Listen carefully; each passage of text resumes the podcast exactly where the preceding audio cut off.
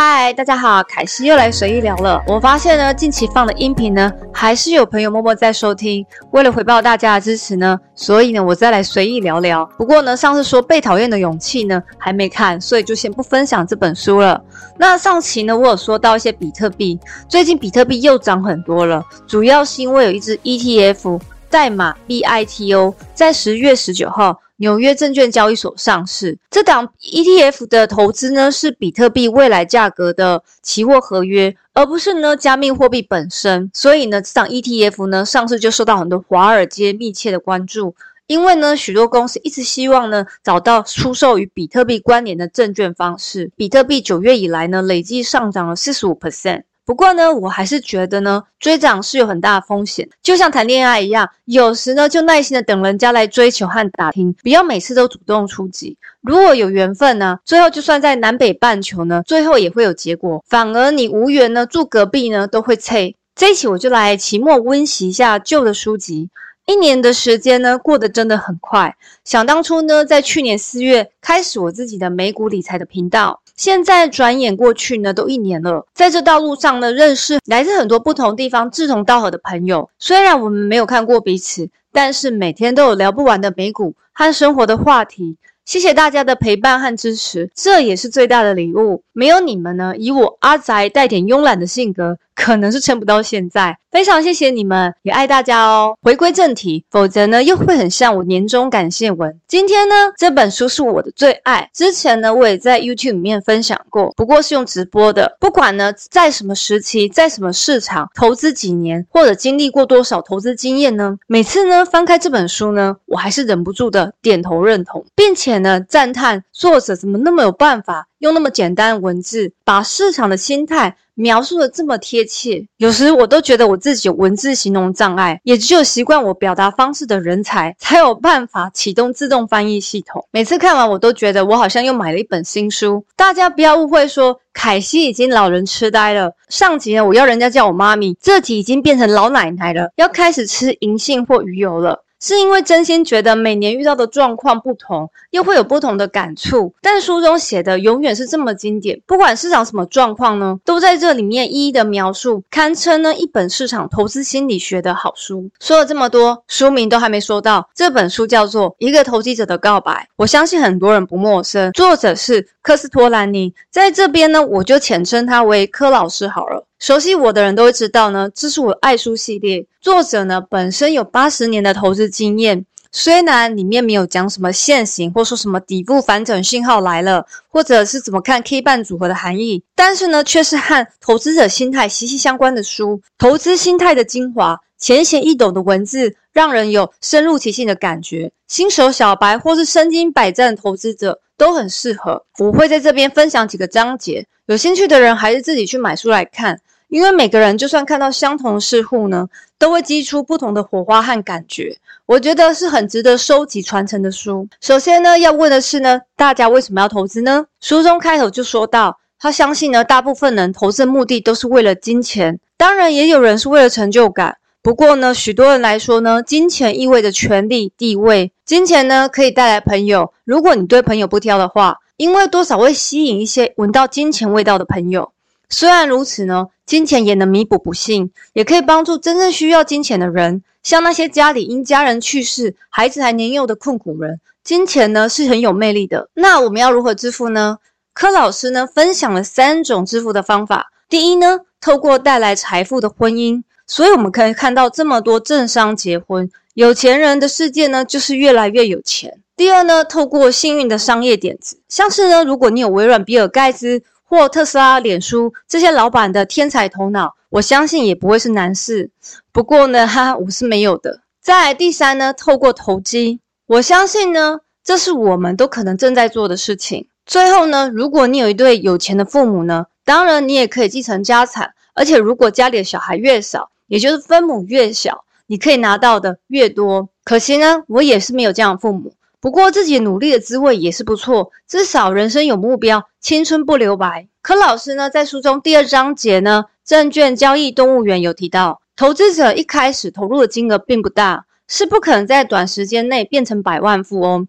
但是如果你把时间拉长，长期来看呢，可以累积出可观的财富。像巴菲特，当然投机人士靠的是不断买卖进出赚差价赚大钱。不过呢，虽然柯老师很喜欢投机，但后来随着他年纪大了，还有他出书、演讲、写稿，他根本没有时间管理他的持股，也变成长期投资，基本上只有买股，也没再卖股了。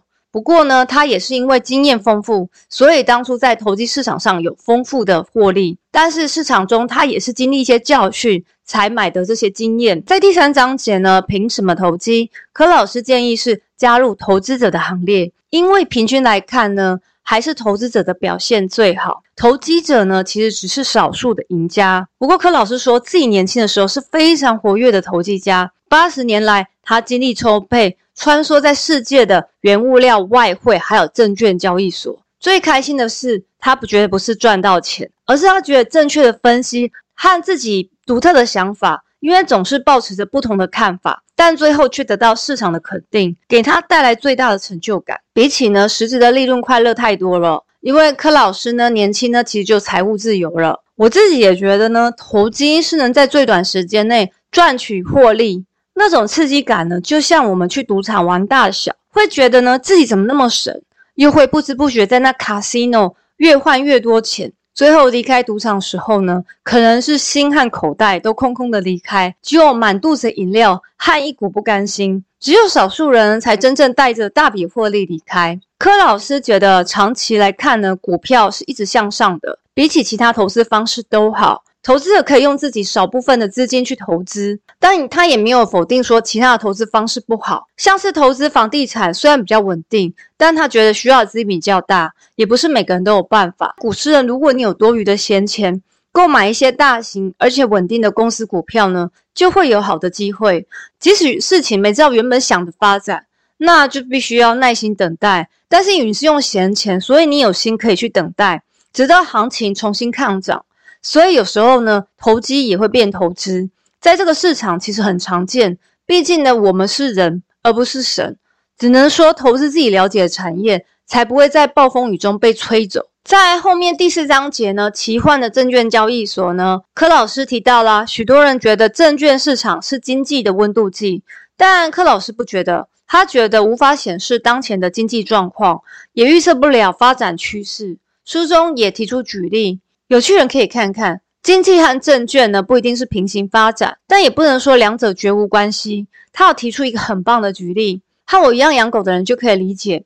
当我们带狗去散步的时候，狗会跑来跑去，一下想便便，一下又想嘘嘘的占地盘，一下又被隔壁的漂亮异性给吸引，之后才想到说啊，主人在哪里？然后才又回头找主人，怕你不见，结果发现呢，你还在那边痴痴守候呢，他又被其他的事情给吸引的。跑远了，来来回回呢。当我们一起回到家的时候呢，虽然是一起到门口呢，可是呢，到最后呢，狗的运动量呢，其实比我们还多，因为在这当中，它来来回回走了好多趟。我们这些养狗的主人呢，其实代表就是经济，而狗呢，代表证券市场。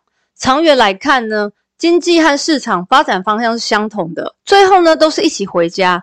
但是在过程中会有相反方向出现，一下忽远，一下忽近。股市呢也是这样，有时股票和经济呢是一起反应的。像近期有些数据好转的时候呢，股票就大涨；但有时候呢，有好的消息出来呢，大盘却一动也不动。再来是第七章节，他提到证券交易心理学。我相信很多人觉得市场的技术状况理解的都是图表啊、技术分析呀，但是呢，他觉得技术面呢，反而是看说投资者对市场好坏消息所做出来的反应强烈程度。所以呢，股票掌握在什么样的人手里很重要。它可以分为两类，就是固执和犹豫的人。固执的投资者呢，具备有四种要素：金钱、想法、耐心，还有运气。金钱呢，不是说你要家财万贯，而是说你用你多余的现金买入投资，而不是用融资，而且是自己暂时、长时间也用不到的现金。柯老师给大家中肯的建议是。绝对不要借钱投资股票。书中呢，他也分享自己的经验，有兴趣的去看一下书。我自己本身呢，也是有融资买过股票，手上没那么多现金，偏偏却用借来的钱买股，以为说这样赚的会更快，但没想清楚是赔了也会很多。最后呢，只要几个坏消息，大盘不好，股票跌到惨兮兮，快到到期日了，你股票都没起色，还得乖乖认赔。我记得呢，爸爸投资也经历过爆发的伊拉克战争，后来这消息最后又没事，问题呢是已经砍在阿呆股了，所以这些都是学费买来的经验。如果可以呢，我真的希望呢没有缴过这种学费，毕竟呢钱很难赚呐。经过这些事情呢，学会呢有多少钱做多少事，不要随便起心动念呐，免得代价难以想象。再来是想法，柯老师也说呢，他觉得想象力比知识更重要。还有证券交易所赚的钱，不是靠头脑，是靠做下来的功力。耐心永远是成功的不二法门。不能每次投资呢，就希望能快点暴涨，因为当中太多无法计算的天意了。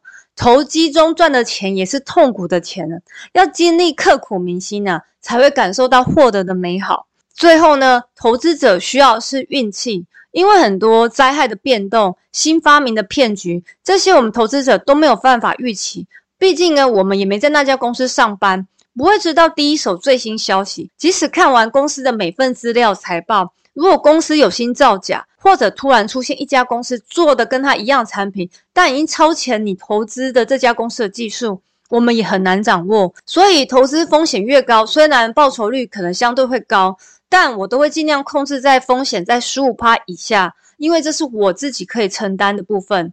那如果天然灾害变动这部分呢，就没有办法。像去年三月疫情大爆发，突然出现的黑天鹅，但是呢，只要你没有债务或借钱来投资公司呢，心里的恐慌指数就会少一些。投资呢，也要有想法才会有策略，遇到一些状况也会比较有耐心。而且比较不受情绪支配，大家很容易受到周边人的情绪影响，所以当股市大跌，就会发现呢，讨论股票、说股票的人越来越少。